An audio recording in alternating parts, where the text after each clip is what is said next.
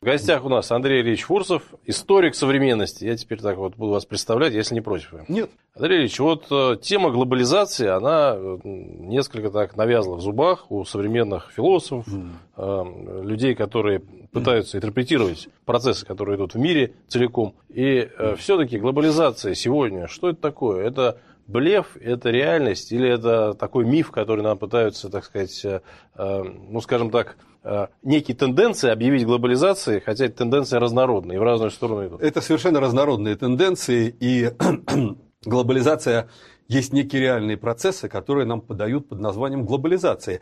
И э, под глобализацией, на самом деле, глобализацией очень часто путают два других процесса – интеграцию и интернационализацию. Вот это реальная вещь. А что касается глобализации, по ее поводу очень много мифов, и даже те, э, даже те кого сейчас вроде бы дожали, и которые видят негативные эффекты глобализации, они говорят, да нет, возможно, хорошая, добрая глобализация, mm-hmm. это вот плохая вот у этих, а вот у нас будет хорошая. Я приведу две цитаты. Э, одну известного политика, а другой очень известного такого владельца трансконтинентальной металлургической империи. Киссинджер. Глобализация – это новый термин для определения американского господства. Барневик, владелец трансконтинентальной металлургической империи ABB, 95 год. Он говорит, я определяю глобализацию как свободу для моей группы инвестировать, куда она хочет и когда она хочет, производить, что она хочет, продавая свои товары, где она хочет, и испытывая при этом минимум возможных ограничений в плане прав рабочей силы и социальных условностей. То есть глобализация – это право сильного. Поэтому прав великий французский социолог Бурдье, который отметил, что глобализация – это не некая объективная реальность и не фатальность, это сознательно и намеренный проводимый политический курс. Это политический курс. Ну, когда говорят, что э, глобальность, глобализация – это объективный процесс, ну, поскольку нечто существует, это объективный процесс, но там объективно не глобализация. Глобализация – это та упаковка, в которую нам э, показывают интернационализацию, а вот глобализация – это уже конкретная форма, это кто получает доходы. Но то, что вы э, привели в пример, это скорее mm в русской транскрипции не глобализация, а жлобализация. Да, да совершенно, совершенно верно. А, глобализация – это очень два разных мира. Для богатых это мир небоскребов. Там 20% населения живет, которое платит, имеет 80% мирового богатства, 80% автомобилей и потребляют 60% а, мировой Э, энергия. А для бедных глобализация. Это бидонвилли, это продолжительность жизни не более 40 лет. Если учесть, что это продолжительность жизни, результат вот этой системы, то можно сказать, что богатые не просто эксплуатируют бедных, они отнимают у них жизнь. И в этом плане фильм «Время», помните, когда э, у низов столько-то времени, а у верхов столько-то, но это, это, реально, это реальность, которая уже существует. Пьют кровь.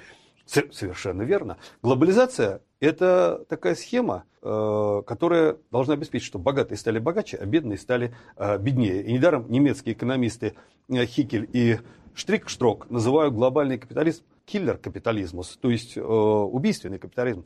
И даже на Западе сейчас серьезные экономисты и социологи говорят, что пока существовал СССР, глобализация тормозилась, и она не могла реализоваться, потому что был защитник слабых. Другая модель. Другая модель. И был защитник слабых. После 1991 года капитализм сорвался с цепи, сметая стабильность, занятость и минимальную зарплату. И вот Жан Зиглер, швейцарец, пишет, с падением Берлинской стены, распадом СССР и частичной криминализацией бюрократии КНР произошел взлет глобализации, а с ней прекаризация труда и занятости и разрушение социальной защиты. Ведь не случайно появился новый термин – прекариат. Прекариус а, – это по-английски хрупкий. Прекариат – это та, это та группа, которых, скажем, ну вот на сегодня мы тебя нанимаем на 8 часов, поработаешь в Walmart, а завтра не знаем как. То есть это люди, у которых, у которых само существование хрупкое очень. И глобализация на самом деле – она уничтожает общество, она атомизирует население. В принципе, в этом нет ничего неожиданного. В свое время Тэтчер сказала, нет никакого общества, есть лишь мужчины и женщины. Хотя, и... кстати, это уже тоже подвержено сомнениям в современной Западной Европе. Ну да. А, да. То есть есть не они, не она, э, он, а есть оно. Глобализация, по сути, это социальная и экономическая война самых богатых против самых бедных у которых после разрушения СССР не осталось защитников. И э, несколько цифр, они известны, но имеет смысл привести. Богатство 15 самых богатых людей мира превосходит ВВП всех стран Африки к югу от Сахары, ну если ЮАР только убрать. Большинство в глобальном мире предстают в виде пирамиды. Это 600 тысяч транс... 60 тысяч транснациональных корпораций. Наверху 500 североатлантических японских корпораций, у них ядро 147 и суперядро из 27, то есть как Кощеева смерть. А 225 семей планеты контролируют 1 триллион долларов. Это на пол триллиона больше, чем 47% населения планеты. То есть вот эти люди, они весят столько же, сколько почти половина населения планеты. С 92 года, вот ушел СССР, и с 92 года по 2002 год, за, только за 10 лет, уровень душевого дохода в 81 стране мира снизился. Более того, происходит натурализация этих экономик, деиндустриализация. И в них вкладывают... Да, и после 91 года Запад резко сократил помощь слаборазвитым странам и резко сократил инвестиции. Все, не надо противостоять Советскому Союзу в Азии и Африке. Не надо говорить, что мы такие сказать, добрые там, и так далее. Белые, пушистые, прекрасные. Да. Если учесть, что Запад контролирует 82% мировой торговли, то шансы Юга вообще призрачные. Тот же Зиглер приводит пример. Производство масла в Зимбабве всего за 5 лет, с 94 по 95 год, сократилось на 92%. То есть вот эта отрасль была убита из-за невозможности конкурировать с сельским хозяйством Севера. Страны ОСР субсидируют свое сельское хозяйство на сумму 355 миллиардов долларов в год. Ну, конечно, как, можно, как может Зимбабве конкурировать с таким монстром? Но дело не в уничтожении даже целых отраслей и, а, и стран. Речь идет о том, что огромный пласт мирового населения объявлен нерентабельных. Ага. Появились два термина. Наименее развитые страны, термин введен в 1971 году, иногда их еще называли четвертым, четвертым миром. Но поскольку сейчас нет второго мира, третий мир, сейчас четвертый, сейчас вроде единый мир, но с нерентабельным населением. Что такое страны с нерентабельным населением? Это 48 стран с населением 640 миллионов человек. 10% мирового населения названы нерентабельными. То есть, по сути дела, что значит назвать кого-то нерентабельным? Ну, значит, то есть, ребята, вот вообще-то у вас нет прав на существование. Унтерменши – это такой социал-фашизм.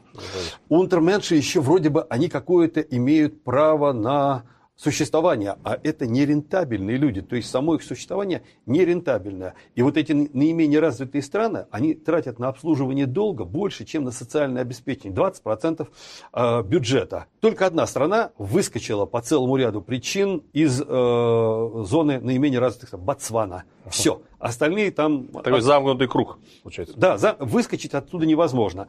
И э, э, выскочить невозможно не только потому, что есть невидимая рука рынка.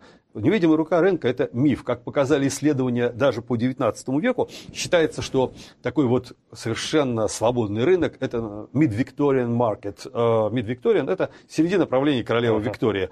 Э, так вот, они показали, что 50-е, 70-е годы рынок – это социальный, социально-политический институт, который поддерживает социально-политическими мерами. Нынешний так называемый рынок, на котором давно уже нет рынка, а есть совокупность монополий, поддерживается военной мощью США. Поэтому Томас Фридман, апологет глобализации, не путать его с э, э человеком из Стратфора, а это журналист известный, он написал, Макдональдс не может существовать без Макдоналд Дуглас, который производит F-15, без Силиконовой долины с его разработками, ну и, естественно, без глобальной пропагандистской машины. То есть за рынком стоит вот такой мощнейший, так сказать, кулак канонера. Нет, ну это было очевидно, на самом деле, ну, как всем думающим людям, но почему-то э, вот это общество советское в период перестройки и позднее дурили этим вот до, до предела, так сказать, а, задурили. Задурили, ну, я думаю, что здесь два момента.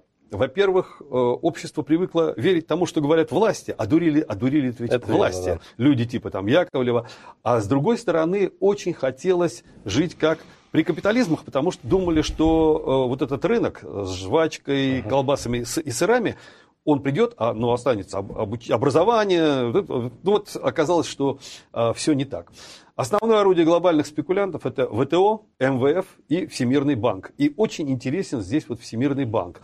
Дело в том, что его шефом долгое время был человек из команды Джона Кеннеди, который э, при Кеннеди был министром обороны, Макнамара. И э, согласно Джону Мендеру, который пишет работу о глобализации, в качестве главы Всемирного банка Макнамара убил больше людей, чем в свою бытность министром обороны, ответственным за войну во Вьетнаме. И именно при Макнамаре, кстати, развитие и прогресс приравняли к экономическому росту. Э, вот это работа Всемирного банка. Потому что до этого различалось все-таки развитие и прогресс одно, экономический рост другое. Раз, экономический рост это и есть А как вычисляется экономический рост? Ну, чисто количественными показателями, которые не учитывают социальной эффективности. Например, с точки зрения экономического роста Советский Союз уступал Соединенным Штатам, а с точки зрения социальной эффективности мы их превосходили. Но это как бы оказалось неважным, и мы приняли язык противника своего и начали оценивать самих себя в категориях противника. Чистогана. Да, совершенно, совершенно верно. Еще одна замечательная структура – это МВФ. Я, э, о ней довольно много написано, но одну вещь про нее следует рассказать. Это как МВФ убил наиболее развитые страны Латинской Америки. Значит, в 70-е еще годы долг латиноамериканского государства МВФ вырос до 60 миллиардов долларов. В 80-е было уже 204 миллиарда, в 90-е 443 миллиарда, в 2002 750 миллиардов. И поразительная вещь, что была убита наиболее развитая страна. Аргентина, которой прогнозировали светлое будущее, будущее. Взлет просто. Взлет. Ее убили, и она уже никогда не встанет. То есть вообще глобализация это такая паутина, сотканная несколькими сотнями жирных пауков, которые установили в ней свои правила, гарантируют им богатство. Можно ли прекратить действие этих правил, оставаясь в паутине? Э, есть такая страна, Бразилия, и там был такой леворадикальный, очень известный экономист Кардозо. И вот он становится президентом. А, как отмечают исследователи, редко когда-либо в истории, во главе крупных государств, в истории последних там, 50 лет, во главе Брази... Э, оказывалось столько способных людей, как в Бразилии в 1995-2002 годах. Прежде всего, это блестящий левый экономист, президент страны Кардозу, министр иностранных дел Селс Лафер, министр юстиции Алоиза Нунис и очень многие другие. Все они были радикально левые ребята. Очень скоро как отмечают аналитики, они стали сервильными слугами, если не сказать панегеристами и наемниками Министерства финансов США. И уже Кардозу объяснял своим бывшим коллегам, что ну, ничего не поделаешь. И результат их правления э, очень простой. Э, огромное количество людей страдает от постоянного недоедания. То есть они скомпр... в внешний долг огромный, они скомпрометировали саму левую идею. И буржуи теперь можно сказать, ну смотрите, вот левые приходили, ну смотри, а чего же, чего же вы были против диктатуры? При диктатуре это было хорошо, а при левых-то очень стало плохо. Следующий вопрос.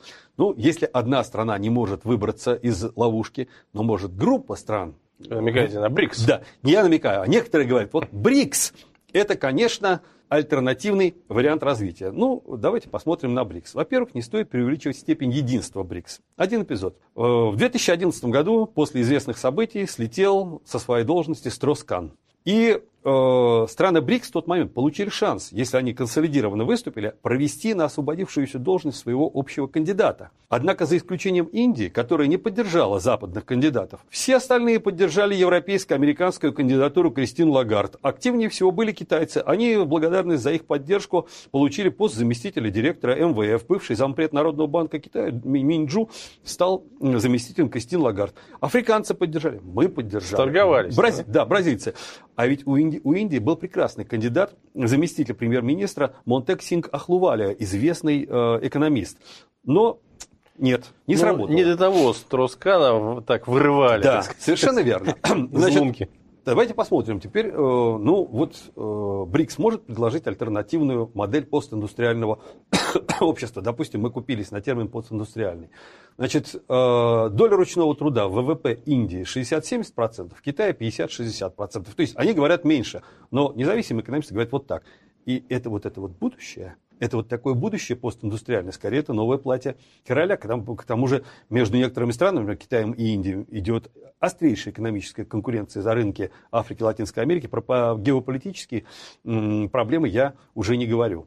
Более того, своими экономиками, при всех внешне финансово-экономических противоречиях КНР и США, которые у нас очень любят раздувать, на самом деле БРИКС работает не на разрушение системы, а на ее поддержание.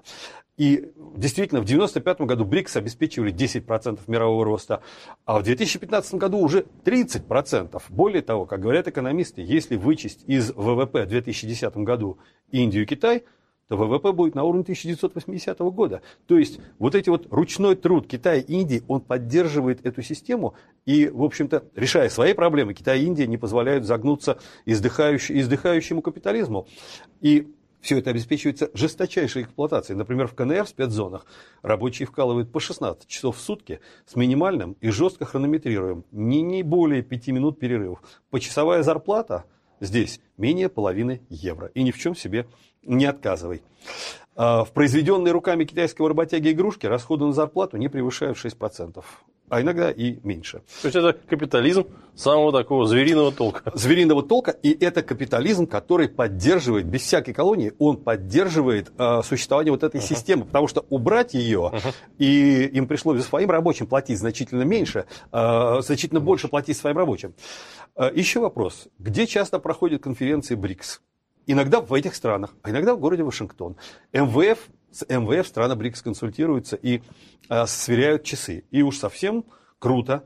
Э, Минджу заявил, что экономически, это заместитель э, Кристин Лагард и, в общем, заместитель директора распределителя МВФ, человека страны БРИКС. Он говорит, что БРИКС – результат сближения показателей развития государств, вот этих БРИКСовских, и самых развитых стран мира. Он также назвал это конвергенцией под эгидой МВФ. Какая же это альтернативная альтернатива. Это на самом деле просто еще одна подпорка, чтобы э, буржуины ядра переждали э, кризис. Другое дело, что вот это объединение, оно решает проблемы и наши, и этих стран. Но вместе с нами оно решает и проблемы ядра, и укрепляет его. Оно не является, самое главное, оно не является альтернативой. Поэтому, как говорил, любить, э, любил говорить Андропов, не надо морочить себе голову. Значит, у кого из БРИКС наилучшие шансы, при том, что они очень э, разные, эти страны? Ну, ясно, что при прочих равных наилучшие шансы у той страны, где местные олигархи меньше, чем в других странах, оторвались от населения, э, кто, где общество более сплоченным. И ясно, что э, слабых будут рано или поздно, сказать, за их счет сильные будут решать Это не э, Россия, значит, проблемы. Значит, э, давайте посмотрим, значит, вот э, кто в наиболее уязвимом положении с точки зрения социального разрыва, неравенства. И поэтому поговорим о, делам, о делах наших скорбных. Значит, в августе 2017 года, прямо почти к юбилею Октябрьской революции, международный коллектив экспертов под руководством Пикетти, это автор научного бестселлера «Капитал в 21 веке», опубликовал доклад от Советов к олигархам «Неравенство и собственность в России» 1905-2016. Кстати, очень хорошо, что наиболее важные данные этого доклада. Он есть в интернете, его можно посмотреть, но у нас он уже вброшен в информационное пространство. Это сделала Елена Сергеевна Ларина в докладе «Комсомольской правде», причем они довольно большой доклад показали. Но все-таки я рекомендую всем посмотреть и доклад в интернете. Там очень много интересных цифр. Значит, согласно докладу, Объем офшорного капитала россиян превышает уровень валютных резервов страны примерно в три раза. В 2015 году объем активов, выведенных в офшоры, составил около 75% национального дохода страны. То есть в офшорных центрах содержится почти столько же финансов богатых россиян, сколько все население РФ держит внутри страны вот в кошельках там, и загашниках. По данным Global Wealth Report, на долю 1% богатых россиян приходится 71% всех личных активов России. Для сравнения, на долю 1% богатых в Индии приходится 49% личных Меньше. активов. Меньше. В Африке 44, в США 37, в Китае и Европе 32, в Европе 17. Средний мировой показатель 46, а у нас 71. То есть Россия превысила мировой показатель в 1,6 раз. Еще один показатель, по которому лидирует РФ, это доля самых состоятельных 5% населения в личном богатстве страны. 82,5. А остальные 95, значит, имеют вот 17,5. Э, И тоже ни в чем себе не отказывай.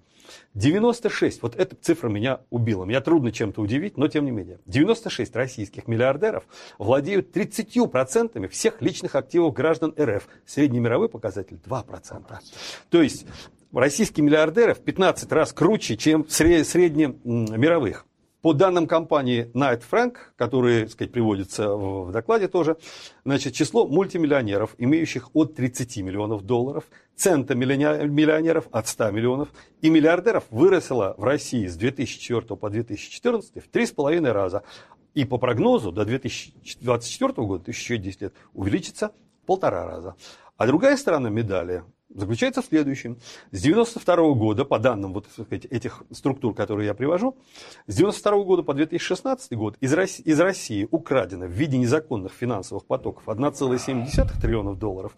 Сырья за, 2, за 25 лет вывезено на 5 триллионов долларов. Россия занимает 119 место в мире по состоянию здоровья граждан. В рейтинге комфортности жизни пожилых людей – он рассчитывается, этот рейтинг комфорта, размеры пенсии, состояние здоровья качество социальной среды.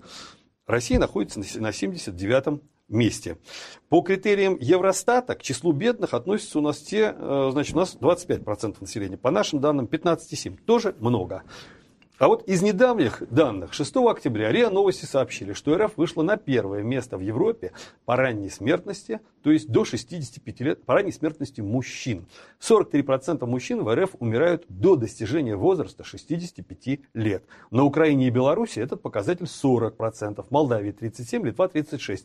Но отвечая на вопрос, почему это происходит, специалисты говорят, что один из, одна из причин, не все причины, но одна – это психотравмы и стрессы, которые мужчины получили в 90-е годы. Ну, наименьший процент ранней мужской смертности Швейцария и Исландия. 10%. Э, То есть, иными словами, капиталистический уклад в России может существовать вполне. Но капиталистическая Россия в целом – это мертвая Россия. Капитализм как система для России, но он существует только так сказать, для разграбления страны. Ну и поскольку основным фактором накопления верхами средств было проедание разворовывания советского наследия, собственно, производство не развивалось. Недавно очень интересное интервью дал один из лучших специалистов по экономической истории СССР Григорий Ханин. Он написал потрясающий трехтомник «Экономическая история СССР и Российской Федерации». Ну, по силе есть очень интересный э, трехтомник Трехтомник, а, и, и, трехтомник, да. А, Белоусов – это отец советника, а, бывшего советника э, Путина. Тоже экономическая история. Но Ханин э, очень интересный. У него он специалист по статистике, по подсчету. Ага. Так вот, говорит Ханин, с 1992 по 2015 год ВВП России вовсе не вырос на 13,4%, как уверяет Росстат, а уменьшился на 10,2%. Производительность труда за это время не увеличилась на 9,2%, а снизилась на 30 целых. 0,1%. То есть наша экономика до сих пор не достигла уровня 1991 года. И на вопрос журналиста Трушкина, можем ли мы преодолеть отставание от развитых стран, Ханин, как трезвый человек и патриот, кстати, говорит, преодолеть немыслимо. Представьте, что вы стоите на старте, а там впереди вас соперники на 5 километров ушли. Понимаете, руководство страны опирается на ошибочные данные об экономике и недооценивает глубину проблем. Возникает иллюзия, что возможен экономический рост без серьезных затрат. Я посчитал, говорит Ханин, что в ценах 2015 года для сохранения основных фондов и их прироста на 3% в год потребуется 14,6 триллиона рублей инвестиций. Плюс 900 миллиардов рублей в оборотные средства. И в развитие человеческого капитала, то есть образование, здравоохранение, научные исследования, надо ложить 10,3 триллиона рублей. Все вместе это составляет 25,8 триллионов рублей в год, треть нашего ВВП. На вопрос журналиста «и ничего нельзя сделать» Ханин говорит, можно сократить разрыв. Для этого надо перераспределить доходы населения в пользу накопления физического и человеческого капитала наиболее, и наиболее нуждающихся слоев. Но даже это потребует огромных усилий. Можно, например, перераспределить доходы населения, сократить социальную дифференциацию децильных групп с нынешних 30 к 1 к 6 к 1, то есть до показателя, существующего в большинстве западноевропейских стран. Но это потребует долгих лет. Вот здесь я вынужден с Ханиным не согласиться. Во-первых, долгих лет у нас нет. Во-вторых, и с учетом геополитической ситуации, и с учетом надвигающегося мирового кризиса. Кроме того, вообще перераспределение доходов в пользу неимущих и малоимущих эволюционным путем ни у кого не получалось. Это революционная мера. Вопрос в том, это сверху делается или это делается снизу. То есть отсутствие перераспределительных мер ведет страну прямиком к катастрофе, поскольку решение экономических проблем России невозможно без предварительного решения проблем социальных. В свою очередь, проблемы социальные, то есть неравенство, не могут быть решены иначе, чем политическим путем.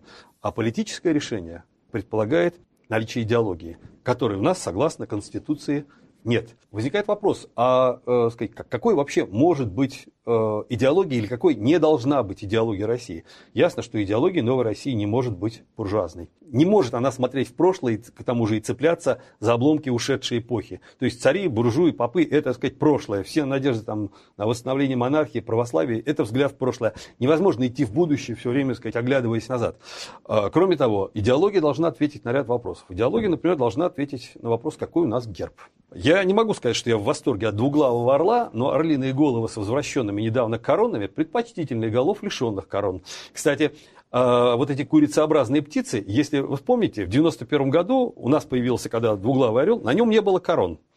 Также, кстати, поступило временное правительство после февральского переворота. Оно поставило герб, но убрало короны. Сейчас короны появились. Надо Замеч... сказать, что это герб нарисовал Иван Яковлевич Билибин, наш угу. художник знаменитый. И он действительно появился тогда ну, в массовом таком исполнении на керенках, на угу. деньгах временного правительства. Вместе и, со свастиками. Да, вместе со свастиками. И он, вот этот орел, перекочевал как эмблема Центробанка, как Банка России. Угу. И вот именно как эмблема Банка России, он до сих пор присутствует на монетах российских, на деньгах. И Но знам... появились короны уже на нем.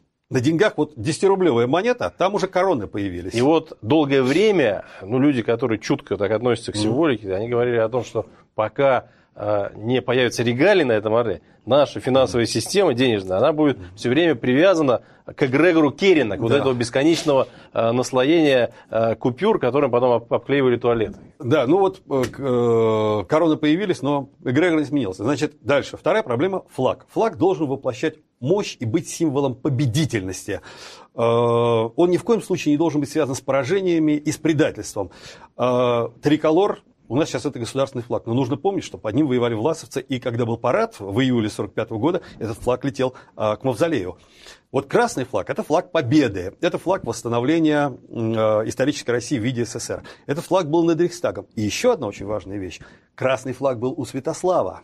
Э, на нем было, правда, не звезда и серп молот, солнце. Мне не важно, что там будет, солнце, но флаг должен быть красным. Это, во-первых, красный, красивый, это русский традиционный цвет победы. Э, и это очень важный момент. Кроме того, идеология предполагает, что власть должна высказаться с одной стороны по поводу реперных точек нашей истории и по поводу фигур-маркеров. Иван Грозный, Сталин, Горбачев, Ельцин. А, либо-либо. Ты не, не, не может быть на одной э, идеологической платформе с одним знаком людей вроде Сталина и.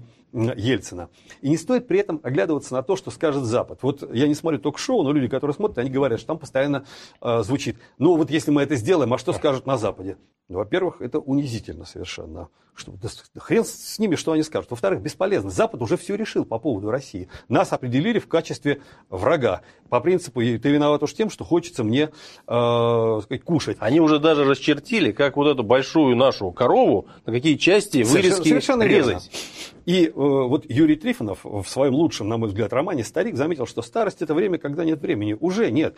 И у капитализма, капиталистического Запада нет времени. Портрет Дариана Грея стремительно разъезжается, и на его месте вместо образа бравого мужчины в отцвете лет появляется такая странная, не то Рокфеллер столетний перед смертью, не то такая полурептилия, э, не то э, физиономия с полотен Босха. Что-то что очень... И вот думать, что это нежить скажет, ну мы не для того родились. И я Муромец в, таким, в таких случаях говорил, подавишься, подавишься идолище.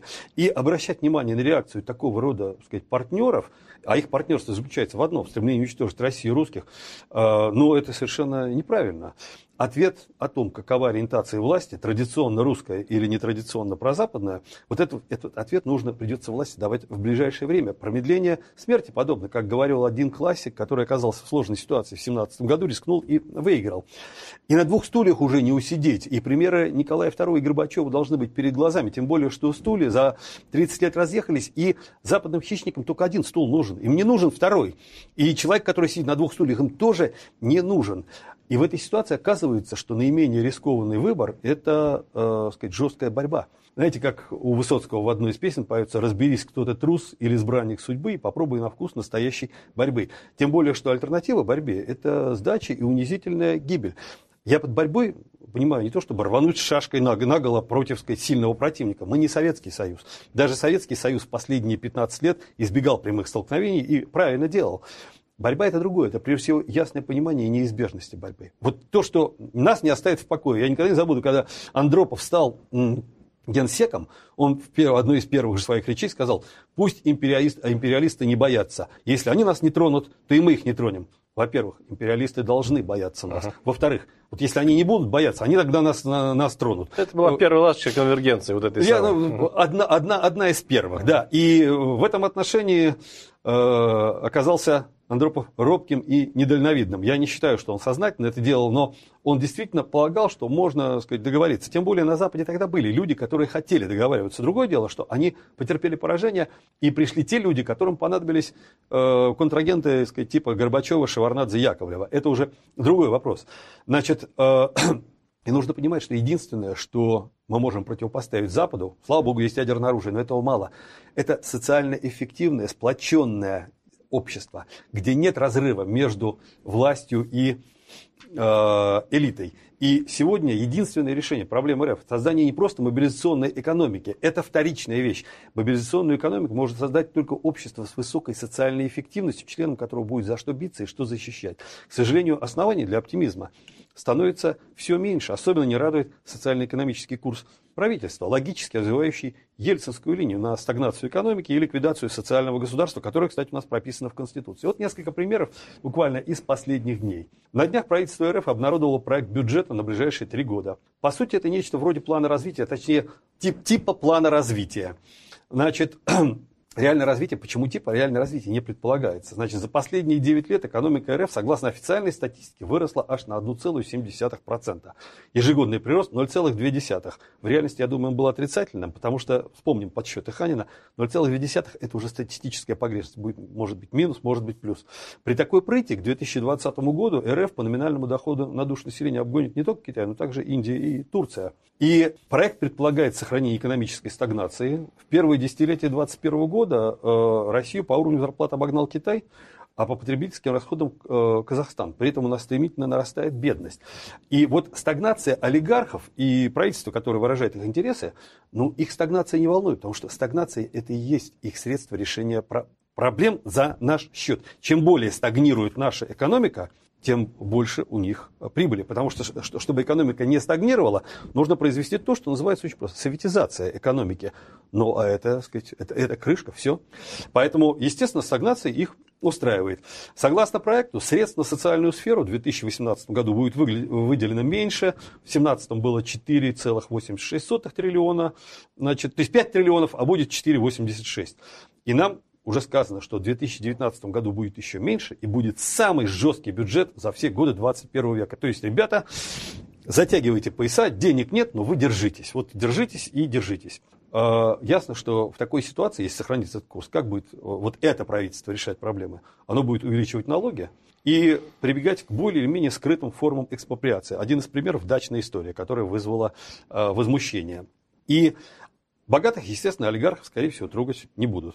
О большой вероятности такой перспективы, в частности, свидетельствует следующий факт. На днях правительство приняло беспрецедентное по наглости и цинизму решение не переводить в юрисдикцию России те компании, банки и корпорации, которые относятся к системообразующим. Речь идет о 199 юрлицах, которые дают 70% валового продукта России. Э, какое-то время назад президент сказал, что безобразие, что 9 десятых сделок проводится вне правового поля России, все нужно вернуть. Президент сказал одно, а правительство ему говорит, не а. И а вот, вот эта команда Шувалова, они мотивировали тем, репатриация денег для российских компаний из офшоров создаст системный риск для отечественной экономики и ослабит конкурентные позиции uh-huh. крупного бизнеса в мировой экономике. Но это кажется бредом только на первый взгляд и с точки зрения государственных интересов, а с точки зрения олигархического сегмента это самое оно. Решение фиксирует дальнейшую офшоризацию того, что называют российской экономикой. Кстати, тут наша еще Федеральная налоговая служба, это правда пустяки, но такие показательные. Федеральная налоговая служба РФ, информация я видел в интернете, приняла решение исключить из черного списка офшоров британские и Виргинские острова. Почему? Оказывается, большая часть яхт наших олигархов ага. приписана британским, Виргинским островам. Ну, о яхтах позаботились. Вот. А, понятно, олигархи сейчас будут делать все, чтобы спрятать свои денежки. А, и понятно почему. В конце августа сего года в США был принят закон об экономических санкциях, который прямо предписал финансовой разведке США собрать в течение шести месяцев полную информацию о лицах в окружении нашего президента. Речь идет о счетах, офшорах, финансовых потоках, связи и так далее. Значит, 16 месяцев от августа 2017 года отсчитываем. Август, сентябрь, октябрь, ноябрь, декабрь, январь. Если это конец августа, то это уже февраль. Это в канун выборов президента. То есть им как-то говорят, Ребята, вы с кем мастера офшоров? Если вы с президентом Российской Федерации, то вы уже не мастера и уже не подмастерья, а вот пойдете с протянутой рукой. Когда-то хитрые западоиды заманили варью из РФ в свои банки, в свои офшоры, убедив, что именно там можно разместить вклады. Это безопасно. Только скажи «крекс, фекс, пекс», и международное право тебя защитит. То есть, по сути, они исполнили воровато богатеньким Буратино песню Алисы Алисы из кота Базилио. Я просто, сказать, процитирую. «Не прячьте ваши денежки по банкам и углам, несите ваши денежки, иначе быть беде». И они понесли туда денежки. И в полночь ваши денежки заройте в землю там, и в полночь ваши денежки заройте в землю где? Заройте в землю где? Ни горы, ни овраги, и ни лес, ни океан без дна и берегов, а поле, поле, поле чудес, поле чудес в стране дураков.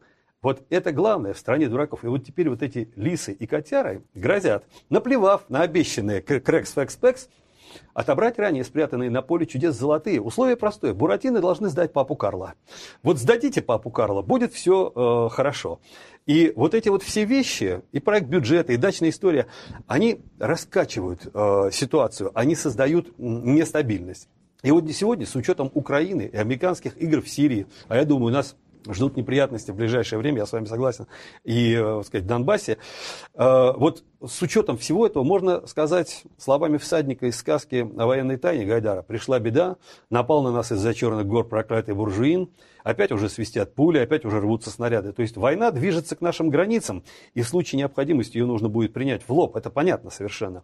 Однако в современном мире только сумасшедший осмелится совершить агрессию против государства с атомной бомбой, но не просто, а социально эффективного, сплоченного общества.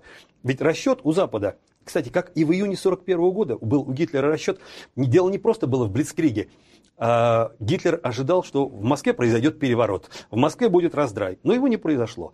А, вспомним, что Воланд был способен зацепить только тех, кто с гнильцой, и чтобы все не закончилось так, как в истории мальчишек и мальчишек, чтобы в страхе бежал разбитый буржуин, надо как можно быстрее создавать социально эффективное общество, и только оно может быть победой, а, субъектом стратегического действия и субъектом нашей победы. Другого варианта, просто мобилизационной экономики, просто ядерного оружия мало. Нужно социально эффективное общество и нужно заканчивать социальным неравенством. Просто существует концепция вот этого очагового развития, да, где на некоторых там отдельных там, предприятиях, отдельных каких-то коллективах, зонах будет коваться там будущее для того, чтобы потом перевести Россию через этот огненный мост над, э, над огненной рекой, через э, Или как грань. в э, зороастрийской мифологии мост Чинват, который как такая узкая... Но дело в том, что это очень правильно все, но вот эти очаги, они должны быть защищены от центральной власти, от того самого правительства, которое их душит. Вот что должно быть. Просто кумулятивный И... эффект, он достигается, конечно, путем включения всего общества. Это, это факт. Это понятно. Но времени остается очень мало. В 1931 году Сталин сказал, если мы не пробежим за, 100, за 10 лет то, что Запад пробежал за 100, нас сомнут. Я не уверен, что у нас есть эти 10 лет. Слава богу, есть наследие Сталина и Берия, это атомная бомба. Но время-то, так сказать, тикает, и Правда, оно тикает и перед нашими, э, как говорят сейчас, партнерами. И вопрос в том, кто кого перетикает. Кто кого перетикает. Но то, что они постараются свой кризис сбросить на нас, и за счет наших проблем решить свои. И Бжезинский когда-то сказал, новый мир будет строиться в ущерб России, э, за счет России, там, на костях России. Они от этого не отказались. И это нужно очень-очень хорошо, э, хорошо помнить. И э, жить по принципу «мы мирные люди, но наш бронепоезд стоит на запасном пути». Но самое уязвимое место современной России – это растущее социальное неравенство. Потому что люди могут убивать за деньги, но за деньги никто не будет умирать. Умирают за родину и за высшие идеалы.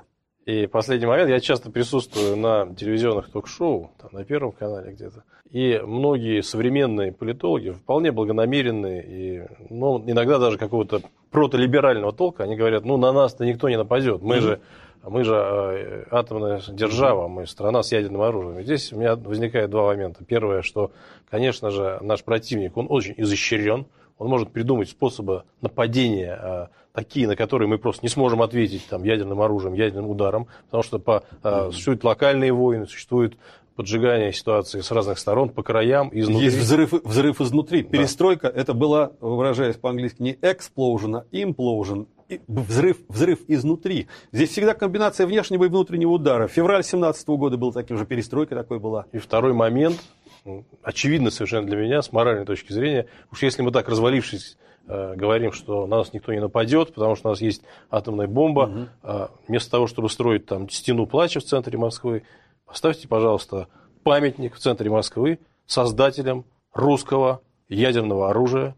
На этом памятнике должен присутствовать и Лаврентий Павлович Берия, и Иосиф Сталин, и, конечно же, наши ученые из Сарова во главе с Курчатовым, которые создали для нас сегодняшних этот мы ядерный живем, щит. Мы живем на этом фундаменте. Мы, ж, мы живем благодаря их трудам и благодаря той системе, которая эту бомбу создала. Андрей Ильич, большое спасибо за беседу. Спасибо вам. Спасибо, кто слушал нас. Спасибо.